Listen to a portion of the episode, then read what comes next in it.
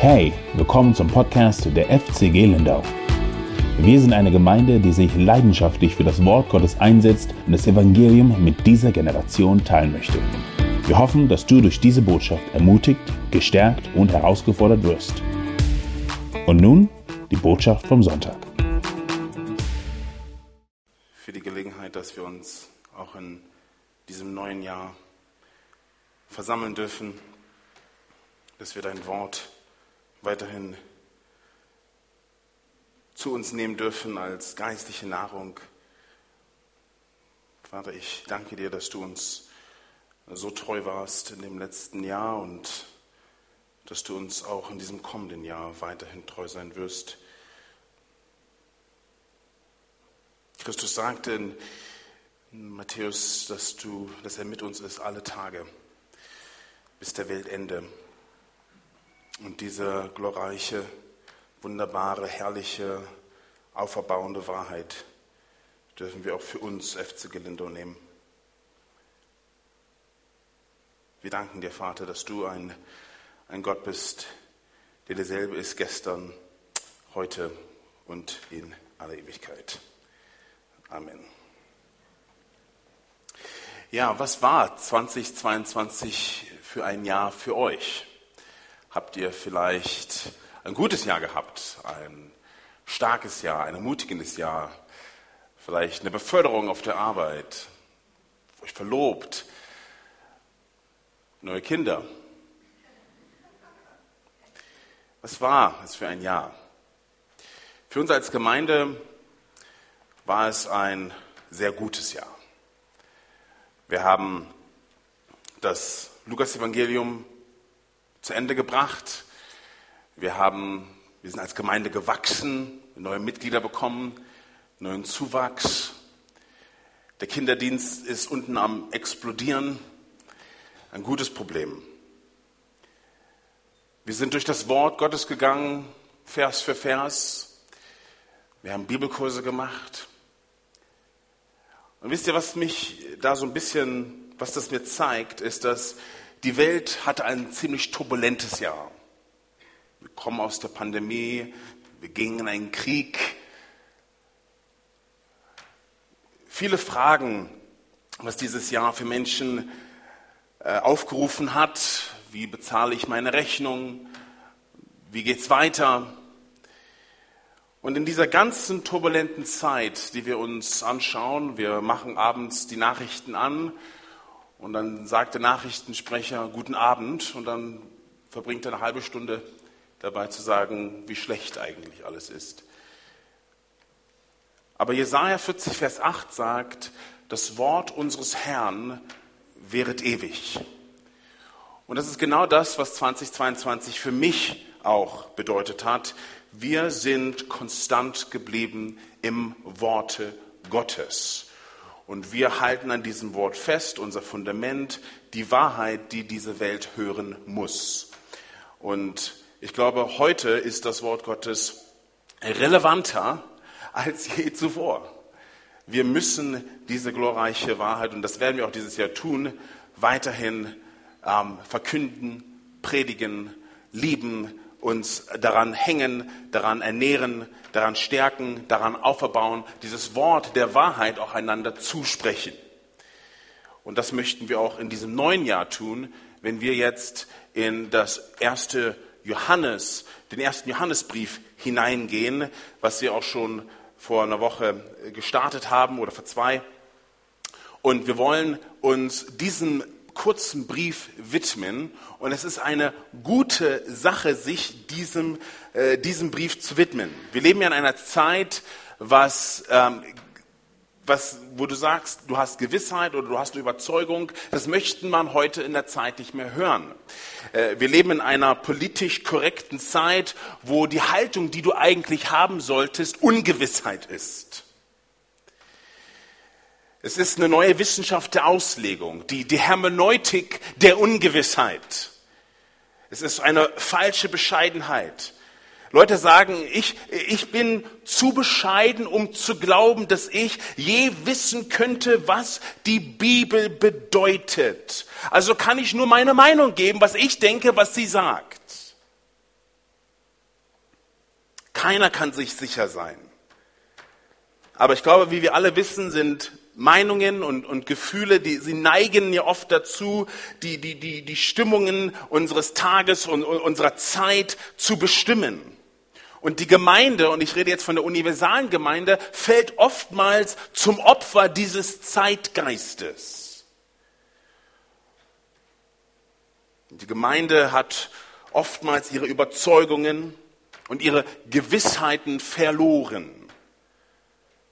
Und darum glaube ich, wenn wir uns das letzte Jahr anschauen und jetzt in das neue gucken, ist dies die perfekte Zeit, um sich dem Johannesbrief zuzuwenden.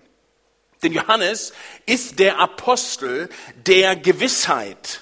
Und dieser Brief ist ein sehr sicherer Brief. 36 Mal äh, in, in, in diesem Brief kommt das Wort Wissen vor. Ich weiß, wir wissen, ihr wisst. Wir reden hier von einer absoluten Gewissheit. Aber es gibt noch ein anderes Wort, was sich hier in diesem Buch immer wieder auftaucht. Kapitel 2, 28. Ihr aber, meine Kinder, bleibt in ihm, damit wir, wenn er erscheint, Zuversicht haben. Das Wort ist Zuversicht. Kapitel 3, 21. Geliebte, wenn unser Herz uns nicht verdammt, haben wir Zuversicht. Kapitel 4, Vers 17. Und dadurch wird die Liebe in uns vollendet, dass wir Zuversicht haben. Kapitel 5, Vers 14. Und das ist die Zuversicht, die wir vor ihm haben. Zuversicht bedeutet Kühnheit. Johannes weiß, wovon er spricht. Und deshalb hat er Zuversicht. Er ist sich absolut sicher, was er schreibt. Er ist zuversichtlich und er möchte, dass wir diese Zuversicht mit ihm teilen. Es steht so im Gegensatz zu der heutigen Einstellung, dass es fast unsensibel, dass es lieblos oder gar unnahbar erscheint, Gewissheit zu haben. Und diese, es gibt in diesem Brief drei, ich sage jetzt mal, Punkte, die lassen sich, die lassen sich gut über diesen ganzen Brief ähm, rüberschreiben. Und wenn ihr mitschreibt, vielleicht möchte ich euch diese Punkte kurz geben. Der erste Punkt ist, die theologische Gewissheit des Evangeliums. Johannes möchte, dass wir wissen, dass das Evangelium sicher ist, dass es feststeht und dass es wahr ist. Und wir werden es auch sehen in den ersten paar Versen. Die Wahrheiten des Evangeliums werden dort bekräftigt. Der zweite Punkt ist die moralische Gewissheit des Gesetzes. Johannes möchte, dass wir verstehen, dass Gott ein Gesetz gegeben hat und dass wir uns an dieses Gesetz halten sollen. Dass wir treu gegenüber diesem Gesetz sind. In Kapitel 2, Vers 4, da sagt er, wer sagt, ich habe ihn erkannt und hält seine Gebote nicht, der ist ein Lügner. Also theologisch gesehen müssen wir uns über dem Evangelium sicher sein. Moralisch müssen wir uns über das Gesetz Gottes sicher sein.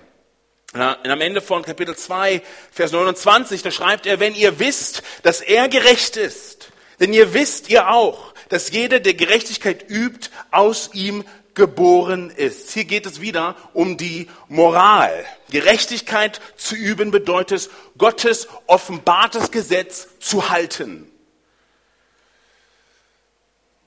Es gibt also die theologische Gewissheit, da gibt es diese moralische Gewissheit und dann Punkt drei eine Beziehungsgewissheit der Liebe. Und ich glaube, das steht vor allem in Kapitel 4, Vers 7, da steht, Geliebte, lasst uns einander lieben. Denn die Liebe kommt von Gott und jeder, der liebt, ist aus Gott geboren und kennt Gott. Und dann sagt er weiter bis zum Ende hier des Kapitels, wie diese Liebe auszusehen hat. Kapitel 5, Vers 3, das ist die Liebe Gottes, dass wir seine Gebote halten und seine Gebote sind nicht beschwerlich. Also er verknüpft also die Liebe zu Gott mit dem Gehorsam zu Gott. Und aus dieser Liebe zu Gott und aus diesem Gehorsam ergibt sich dann also das Gehorsam gegenüber dem Gesetz aus der Liebe heraus. Man könnte sagen, dass so ziemlich alles, was in diesem Brief hier geschrieben steht, unter diesen drei Überschriften fällt. Es fällt also entweder unter der Kategorie der theologischen Gewissheit, der moralischen Gewissheit oder der Beziehungsgewissheit zur Liebe. Sie sind eindeutig, sie sind unbestreitbar und sie sind absolut die göttliche Wahrheit. Johannes zeigt in diesem Brief, dass diese Dinge tatsächlich, was er schreibt, von Gott stammen. Gott ist es, der uns das Evangelium gegeben hat. Gott ist es, der uns seine Gebote gegeben hat, die wir befolgen sollen. Gott ist es, der uns die Liebe und das Beispiel der Liebe gegeben hat. Da er uns zuerst geliebt hat, sollen wir auch im Gegenzug ihn lieben und andere. Das sind die Gewissheiten des christlichen Glaubens, theologisch, moralisch und in Bezug auf die Liebe. Das bringt uns jetzt zu den ersten vier Versen in 1. Johannes Kapitel 1, die Verse 1 bis 4. Ihr dürft gerne dazu aufstehen. Ich lese aus der Schlachter. Was von Anfang war, was wir gehört haben, was wir mit unseren Augen gesehen haben, was wir angeschaut haben und was unsere Hände betastet haben vom Wort des Lebens. Und das Leben ist erschienen. Und wir haben gesehen und bezeugen und verkündigen euch das ewige Leben, das bei dem Vater war und uns erschienen ist. Was wir gesehen und gehört haben, das verkündigen wir euch, damit auch ihr Gemeinschaft mit uns habt. Und unsere Gemeinschaft ist mit dem Vater und mit seinem Sohn Jesus Christus. Und, diese, und dieses schreiben wir euch, damit eure Freude vollkommen sei. Amen. Nehmen wir bitte Platz. Also als Johannes hier zu schreiben beginnt, er überspringt, ich weiß nicht, ob, das, ob euch das aufgefallen ist, er macht was ganz anderes, was der, der Apostel Paulus oft macht. Er hat diese ganzen Annehmlichkeiten, die ganzen einleitenden Worte übersprungen. Er sagt nicht, wer er ist, er sagt nicht, an wer, wen er schreibt, sondern er, er taucht gleich in die Thematik hinein. Und sein Thema ist das Wort des Lebens. Das sehen wir hier am Ende von Vers 1. Das Wort des Lebens ist natürlich, wir wissen, die Person Jesus Christus und das Evangelium von Christus. Und was, alles, was er über Christus sagt, seine Person und sein Werk und das Evangelium. Okay? Also er beginnt hier mit dieser theologischen Kategorie der Gewissheit. Und wenn er vom Wort des Lebens spricht, wenn er von dem lebendigen, fleischgewordenen Wort spricht, dann ist das Thema, über was er schreibt, natürlich die Person Jesus Christus. Ich will euch kurz ein paar Worte geben, das euch vielleicht hilft, euch daran zu hängen, was er hier wirklich sagt.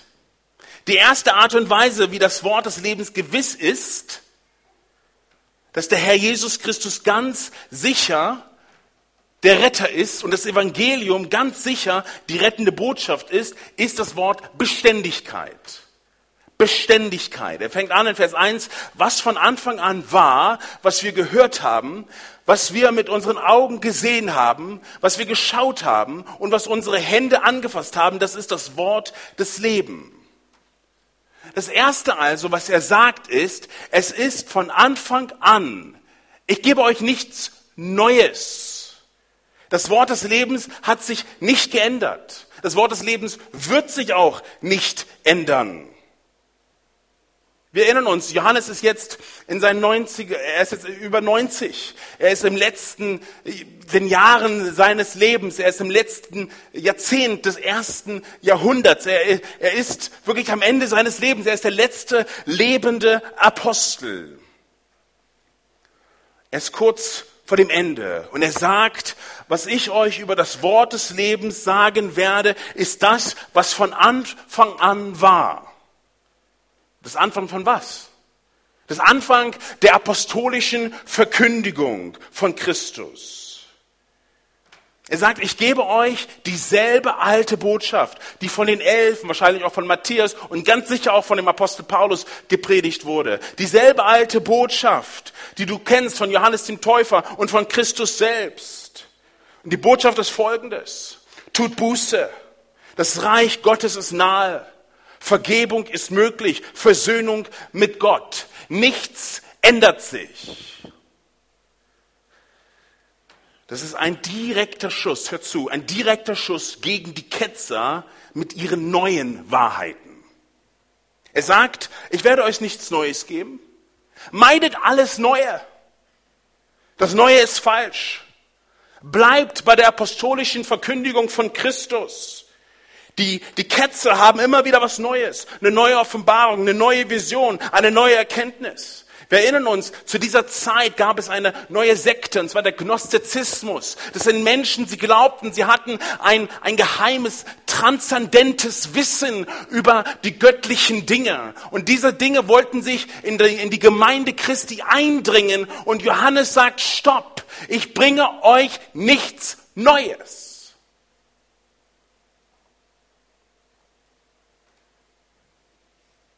Was ich habe, ist dieselbe alte Botschaft. Und wenn jemand kommt und sagt, ich gebe euch eine neue Offenbarung, zum Beispiel das Buch der Mormonen oder, oder die Perle des großen Preises, er sagt, lauf weg! Das ist das Erste, was Johannes hier feststellen will. Dies ist die Botschaft, die von Anfang an gegeben wurde. Es ist die dauerhafte, zeitlose und ewige Botschaft.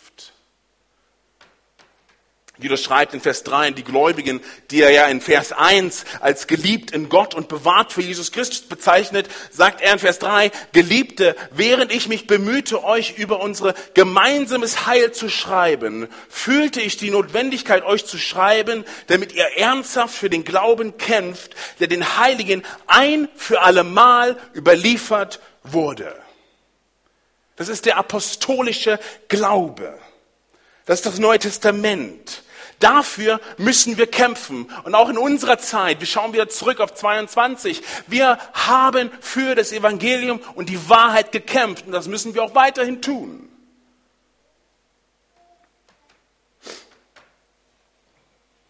Dafür müsst ihr ernsthaft streiten. Das haben sich unbemerkt Menschen eingeschlichen. Vers 4 die schon lange vorher zu dieser Verdammnis bestimmt waren. Gottlose Menschen, die die Gnade unseres Gottes in Zügellosigkeit verwandeln und unseren einzigen Meister und Herrn Jesus Christus verleugnen. Freunde, es wird immer wieder Leute geben, die mit neuen Informationen kommen, die meinen, die Apostel lagen falsch, dass Paulus lag falsch, Jesus ist nicht Gott. Er sagt, wir müssen diesen einen Glauben der für die Heiligen überliefert wurde, bewahren. Es ist, es wird nie einen anderen Glauben geben. Merken wir uns das für 23. Der Glaube wurde ein für allemal übergeben. Hapax ist das Wort. Ein für allemal und nie wieder. Hebräer 13, 8 und 9, da steht, Jesus ist derselbe gestern, heute und in Ewigkeit. Das Evangelium wird es nicht ändern. Vers 9. Lasst euch nicht von verschiedenen und fremden Lehren verführen. In Englisch haben wir diese Aussage, if it's new, it's not true. Wenn es neu ist, ist es nicht wahr.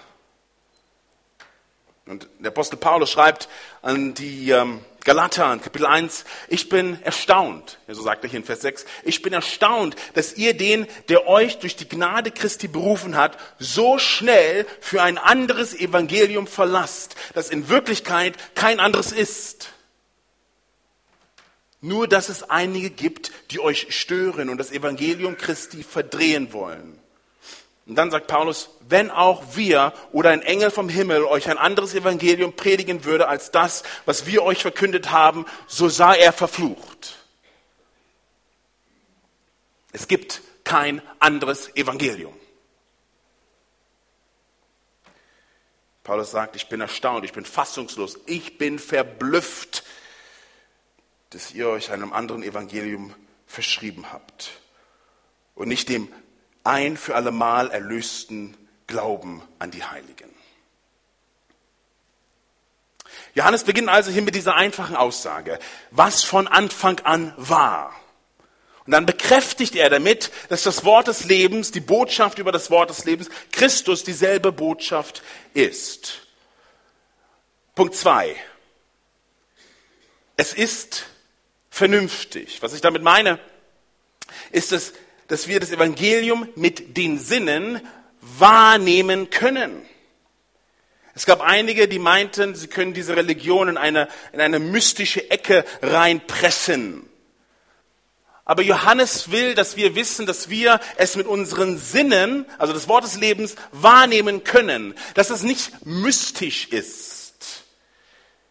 Es ist nicht, nicht, nicht nur für den Gnostikern vorbehalten, den Eingeweihten, den Menschen mit Superwissen. Und solche Leute gibt es übrigens immer. Religiöse Gurus aller Art, die glauben, sie haben ein transzendentes Wissen. Aber Johannes will, dass wir wissen, dass das Wort des Lebens für unsere Sinne zugänglich ist. Deshalb sagt er, hör zu, was wir gehört haben, was wir mit unseren Augen gesehen haben, was wir geschaut haben und was unsere Hände angefasst haben, das war das Wort des Lebens und das Leben ist offenbar worden und wir haben es gesehen und bezeugen und verkünden euch das ewige Leben, das beim Vater war und uns offenbart ist. Und dann im nächsten Vers, Vers 3 sagt er, was wir gesehen und gehört haben, das haben wir auch euch verkündet. Johannes sagt, ich spreche nicht von irgendeiner transzendenten Erfahrung, ich spreche nicht von einer mystischen Sache, ich spreche nicht von einem geheimen Gnosis, also Wissen. Ich sage euch, dass ich dieses Wort des Lebens erfahren habe. Ich habe es gehört, ich habe es gesehen, ich habe ihn angeschaut, ich habe ihn berührt. Und Johannes sagt, verwirf all das zugunsten einer wahren Manifestation von Gott in Menschengestalt, des lebendigen, atmenden Sohn Gottes. Er sagt in seinem Evangelium in Kapitel 1, Vers 14, und das Wort ward Fleisch und wohnte unter uns und wir sahen seine Herrlichkeit. Die Wahrheit war so real und Fleisch geworden und er war hier. Gott wurde Mensch. Göttliches Leben manifestierte sich in menschliches Fleisch. Und Johannes sagt, lasst euch nicht von den Ketzern, nicht von anderen irgendwie in die Irre führen oder abbringen. Und dann in Vers 2, da nennt er ihn das ewige Leben, das beim Vater war, das uns offenbart wurde. Das Ewige ist in die Zeit eingetreten und hat sich offenbart. Und jetzt möchte ich euch nochmal vier Stufen geben, wenn ihr mitschreibt vielleicht, vier Stufen in der Wahrnehmung von Johannes. In Vers 1, die auf eine Vertiefung von seiner persönlichen Erfahrung hinweisen. Punkt 1, was wir gehört haben. Was haben sie gehört? Sie haben ihn sprechen gehört. Dieser alte Mann war damals noch jung. Er war während der gesamten Dauer von Jesu Dienst mit ihm, von Anfang bis zum Ende. Nach der Auferstehung war er 40 Tage lang dort, traf sich gelegentlich mit dem Herrn und hörte ihn. Er sagt, wir haben gehört. Und das Perfekt hier in der Grammatik, was er hier sagt, ist, dass die Realität in der Vergangenheit liegt und sich in der Gegenwart auswirkt. Und was er hier sagt, ist, wir haben gehört. Es, es, deutet hier im Griechischen darauf hin, dass das Hören nicht aus, auf eine einzige Gelegenheit irgendwie beschränkt ist. Nein, er sagt nicht, weißt du, ich habe irgendwann mal im Ort, habe ich ihn mal gehört und da hat er irgendwas mal gesagt. Nein, er, hat, er sagt, wir haben gehört in einem fortlaufenden, vollständigen und kontinuierlichen Sinne. Und diese, diese Zeitform hat hier auch die, die Vorstellung, dass, dass dieser ganze Prozess ein, ein vollständiger Prozess war. Wir waren bei der vollständigen Anhörung dabei. Der Beweis ist vollständig gegeben. Ich war dort, ich habe ihn gehört, ich habe die Bergpredigt gehört. Die ganze Sache habe ich gehört. Ich habe die Gleichnisse gehört, allesamt. Ich habe nichts verpasst. Ich hörte in den Synagogen, in den Tälern, auf den Hügeln, auf den Straßen predigen. Ich, ich, ich hörte ihn, wie er in den Häusern gepredigt hat. Ich habe alles gesehen. Wie er Dämonen ausgetrieben hat, wie er Menschen wieder zurück zum Leben berufen hat. Ich war dabei. Für Johannes, für Johannes war das jetzt schon 60 Jahre zurück. Wir sind in den 90ern. Das ist schon 60 Jahre zurück. Aber diese Wahrheit war immer noch lebendig in seinem Herzen. Punkt zwei. Was wir mit unseren Augen gesehen haben. Das hat nichts Mystisches an sich. Nichts mit irgendwelchen transzendenten, visionären Gedanken. Wir haben ihn mit unseren Augen gesehen. Warum sagt er mit unseren Augen? Er hätte einfach sagen können, wir haben ihn gesehen. Warum sagt er mit unseren Augen? Er will, dass jeder weiß, dass er über sein physisches Sehen spricht. Er sah die ganze Vollkommenheit der Offenbarung Christi mit seinen eigenen Augen. Er war dabei, als Jesus immer und immer wieder Wunder getan hat. Er war dabei, als Jesus seine Hand ausstreckte und einem Lahmen aufhalt und er ging weg. Er war dabei, als Jesus die Augen der Blinden berührte und sie wieder sehen konnten. Er war dabei, als, als er seine Hand auf die Ohren der Tauben legte und sie wieder hören konnte. Er war dabei, als der Leichenzug, erinnert euch, die Geschichte in Nain, die Mutter, die ihren Sohn begraben will. Er war dabei, als er diesen Mann wieder auferweckt hat. Er war dabei. Er war dabei, als Jesus das Brot, die Fische vermehrt hat. Er hat es mit seinen eigenen Augen gesehen. Er redet hier von einer persönlichen Erfahrung. Und er war dabei, als das, was Jesus tat, vollendet wurde. Er hat es aus erster Hand erfahren. Und das ist, ich weiß nicht, wie es euch geht, aber diesen, diesen ersten paar Verse, das ist so wunderbar, was er hier sagt. Johannes sagt, du kannst dir sicher sein, sei gewiss Du kannst dir über Jesus Christus sicher sein. Aber geht noch weiter. Seid ihr noch dabei? Okay. Er geht weiter. Er sagt nicht nur, wir haben, was wir gehört haben, was wir mit unseren Augen gesehen haben, was das Wort des Lebens betrifft. Er sagt, sondern was wir geschaut haben. Hört sich an, als ob er hier sich wiederholt. Wir müssen tiefer reinschauen, was er sagen will.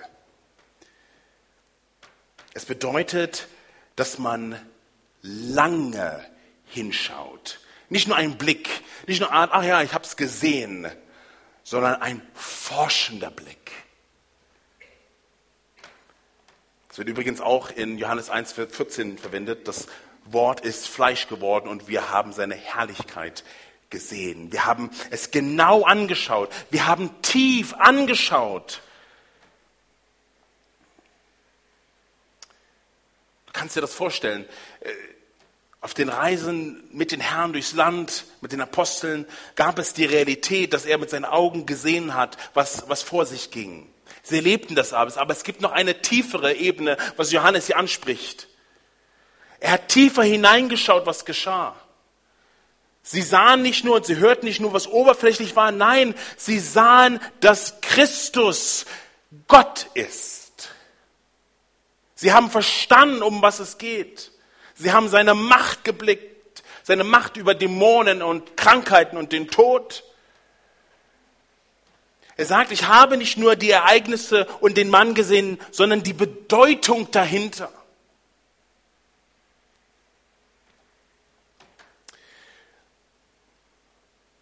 Und dann fügt er noch eine, noch eine Sache dazu. Was wir sahen mit den Händen, was wir sahen und mit den Händen anfassten. Also zu tasten, zu fühlen, so wie ein Blinder. Wenn du, wenn du Blinden die Blindenschrift gibst, dann haben die kleinsten Un Unhebenheiten be bekommen Bedeutung. Und das ist genau, was, was, was, was, was Jesus hier sagt in, in Lukas 9, äh, 24, Vers 39. Er sagt, fasst mich an. Erkennt, dass, dass ich nicht ein Geist bin. Ich habe Fleisch, ich habe Knochen. Und sie fassten ihn an. Und, und er sagt ja zu Thomas, der zweifelte, greif hierher und berühre meine Seite und sieh die, die Nagelabdrücke und berühre sie. Äh, Johannes sagt, es war keine Erscheinung. Es war kein Gespenst.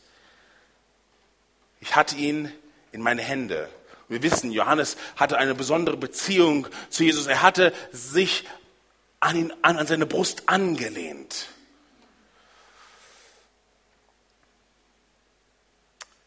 Er hatte drei Jahre Zeit, Jesus zu berühren, anzufassen, ihm nahe zu sein, ihn zu verstehen, wer er wirklich ist. Johannes sagt also nicht, ich habe gehört, ich, ich habe gesehen, ich habe geschaut, ich habe mit meinen Händen angefasst. Nein, er sagt, wir, unser. Also er bezieht sich hier mit den Aposteln ein. Wir alle waren dort. Wir alle haben das Wort des Lebens gehört, gesehen, geschaut, angefasst. Ich möchte persönlich von diesem Mann hören. Und darum bin ich so begeistert über diesen Brief. Er ist der Experte. Er ist ein, ein Augenzeuge aus erster Hand. Er sagt, ich war dort, ich sah, ich hörte, ich schaute tief und fühlte es, alles was das ist. Und dann Vers 2. Und das Wort und das Leben wurde offenbart, das Wort des Lebens wurde offenbart und wir haben es gesehen und jetzt und bezeugen und verkünden euch das ewige Leben, das bei dem Vater ist und uns offenbart wurde. Er sagt, Gott war verborgen. Aber bis Christus dann kam und das göttliche Leben wurde sichtbar. Dieses ewige Leben, das, das Wort des Lebens war nicht anders als das ewige Leben, was bei dem Vater war und uns dann offenbart wurde. Wir als Gefallene, als sündhafte Geschöpfe konnten niemals in den Himmel irgendwie aufsteigen, um das ewige Leben zu ergattern. Nein, er musste hinunterkommen, herabsteigen, um dieses Leben zu bringen. Und das Wort war Gott. Das Wort war bei Gott. Und in Johannes 1, Vers 4, da heißt es, und in ihm war das Leben.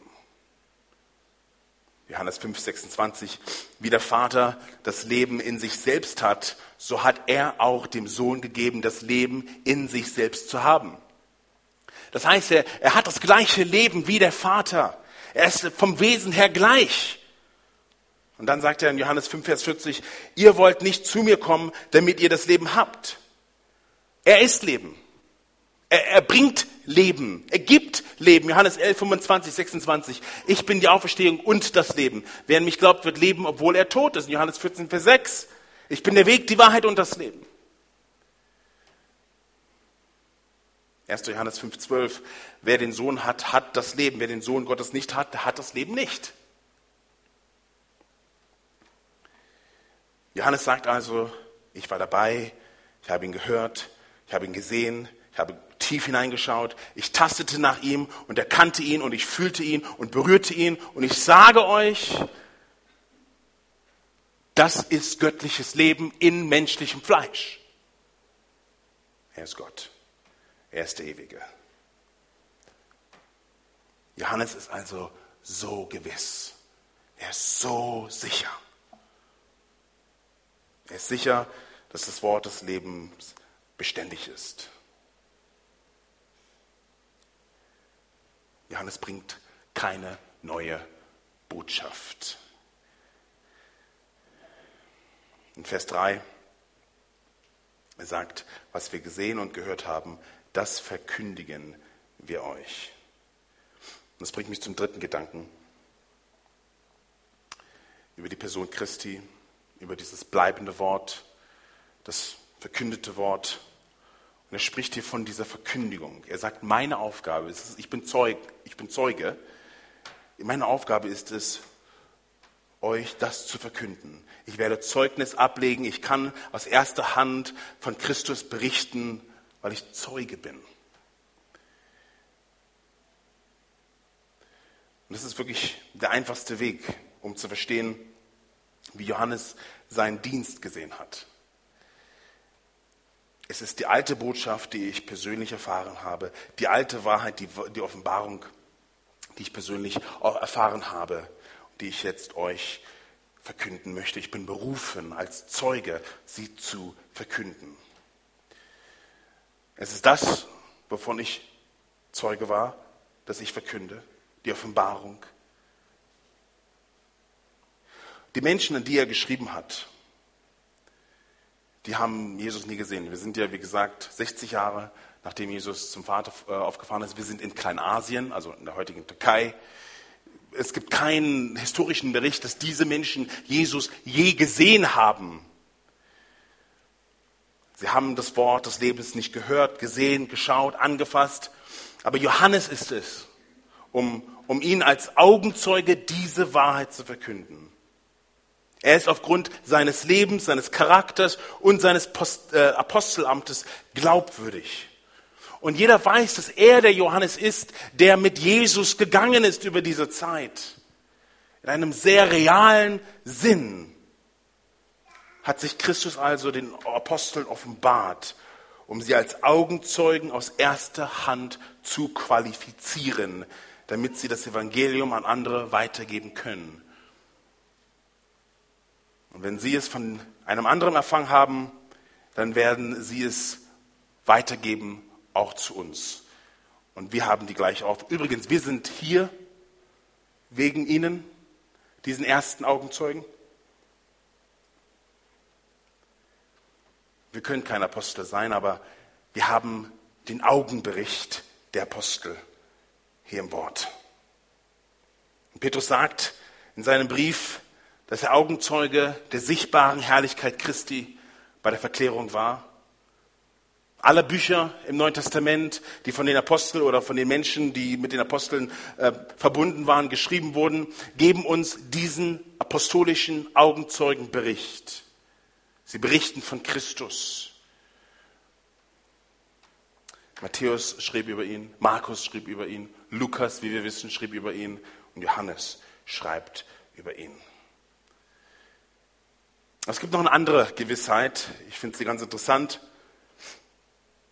Es ist die Gewissheit, dass es eine wahre Gemeinschaft gibt. Und das sagt er hier am Ende von Vers 3. Der Grund, der Grund, warum wir das alles verkünden, damit auch ihr, hört zu, Gemeinschaft mit uns habt. Denn unsere Gemeinschaft ist mit dem Vater und mit seinem Sohn Jesus Christus. Es gibt hier eine Entwicklung, ich weiß nicht, ob ihr das seht. Es ist die alte Botschaft, die Johannes persönlich in Fülle erlebt hat, die er verkündet, um die Menschen äh, in die Gemeinschaft einzubeziehen. Und wenn wir über das Wort Gemeinschaft biblisch mal kurz nachdenken, dann reden wir über das Wort Koinonia. Und dieses Wort bedeutet Partnerschaft. Wir reden nicht von einer verwandtschaftlichen Verbindung, es geht um eine echte Partnerschaft. Wenn wir heute von Gemeinschaft sprechen, dann reden wir meistens von Kaffeekuchen, Geselligkeit und so weiter. Das ist aber nicht das, was es in der Bibel bedeutet. Koinonias bedeutet Partner, gemeinsame Teilhabe an etwas, das allen gehört. Wir müssen das also so verstehen, dass die Verkündigung des Evangeliums zum Glauben führt und dass jemand, der seinen Glauben auf Christus setzt, eine echte Partnerschaft auch mit anderen Gläubigen eingeht. Ein echtes Teilen des Lebens. 1. Korinther 1, 9, Paulus, da sagt es in diesem Zusammenhang, Gott ist treu, durch den ihr die Gemeinschaft, durch die Koinonias mit seinem Sohn Jesus Christus, unserem Herrn, berufen worden seid. Als du gerettet worden bist, wurdest du in die Partnerschaft mit Christus berufen. Paulus sagt, ich bin mit Christus gekreuzigt und doch lebe ich, doch nicht ich, sondern Christus lebt in mir. Was passiert, wenn wir gerettet werden? Du wirst sofort in diese ewige Partnerschaft mit Gott und seinem Sohn Jesus Christus versetzt. Und Paulus sagt in 2. Korinther 13, 14, wir haben diese Gemeinschaft mit dem Heiligen Geist. Du wirst zum Tempel des Heiligen Geistes, zum Ort, an dem Christus wohnt. Du besitzt jetzt das Leben Gottes in deiner Seele. Das ist Partnerschaft. Das ist eine gemeinsame Teilhabe am ewigen Leben. Johannes sagt also, die alte Botschaft des Evangeliums, die von Anfang an gepredigt wurde über das Wort des Lebens, Jesus Christus, das ewige Leben, der bei dem Vater war und offenbart wurde. Das ist die Botschaft, die ich predige. Und das ist die Botschaft, die wir 22 versucht haben, immer wieder zu predigen. Das Evangelium, das Evangelium, das Evangelium. Nichts anderes als das Evangelium. Die wahre Botschaft. Ich war dort, ich habe es gehört, ich habe es gesehen, ich habe es studiert, ich habe mich so mit dieser Wahrheit beschäftigt. Johannes sagt, ich weiß, wovon ich spreche. Eine erstaunliche Realität des Evangeliums. Gott kommt in Menschengestalt herunter, Gott wird Mensch, damit wir sein Leben teilen können. Eine glorreiche Realität. Wenn du ein Christ bist, kommst, kommt das Leben Gottes in deine Seele. Wow. Was für ein Leben ist das? Ich habe jetzt noch ein paar Sätze. Geistliches Leben. Du wirst zu Gott erweckt. Du wirst lebendig. Bevor warst du tot in deinen Übertretungen, in deinen Sünden. Ich auch. Wir haben Gott nicht verstanden. Wir waren weit von Gott. Wir waren Feinde Gottes. Aber plötzlich kommt geistliches Leben in dir. Ja, das ist der erste Aspekt dieses Lebens und dieses geistliche Lebens. Er erweckt dich zu Gott. Und du hörst die Stimme seines Sohnes. Johannes 5,25. Und du wirst lebendig. Da heißt es in, Vers, in, in Johannes 10, Vers 10, dass das Leben in Fülle ist. Geistliches Leben, Auferstehungsleben, ewiges Leben. So, ich darf die Lobpreiser bitten zu kommen. Ich möchte jetzt abschließen nur sagen, dass das, das Wort des Lebens hat auch einen Sinn. Warum predigen wir das Wort? Und Johannes gibt uns diese Antwort im vierten Vers. Er sagt, dies alles schreiben wir, warum? Damit eure Freude vollkommen wird. Freude ist die volle Befriedigung, die totale Erfüllung, die niemals verloren gehen kann. Das Reich Gottes sagt, sagt Paulus in Römer 14, ist die Freude im Heiligen Geist. Kein Wunder, Paulus sagt immer wieder, freut euch alle Zeit, alle Zeit. Ich sage euch, freut euch. Jesus hat es gesagt. Auch wenn ihr in euch, in, äh, äh, wenn ich euch verlassen werde, werde ich euch Freude hinterlassen. Denn Freude kommt in die Wahrheit. Ich möchte euch einladen, halte dich an das Evangelium. Halte dich fest auch in diesem kommenden Jahr. Es ist dieselbe alte Botschaft, die ich verkünde, sagt er. Und wir verkünden es, damit sie, neue Menschen, in diesen, diese Koinonias eintreten können und die Freude des Evangeliums erfahren.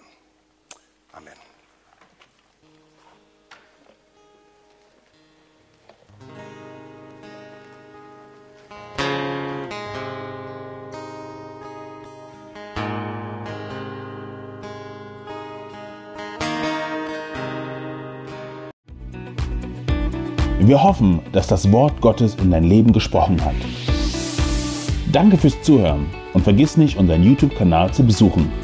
Du findest uns auch auf Instagram, Facebook und natürlich auf unserer Website www.fcg-lindau.de. Bis nächste Woche, wenn wir wieder in das lebendige Wort Gottes eintauchen. Tschüss.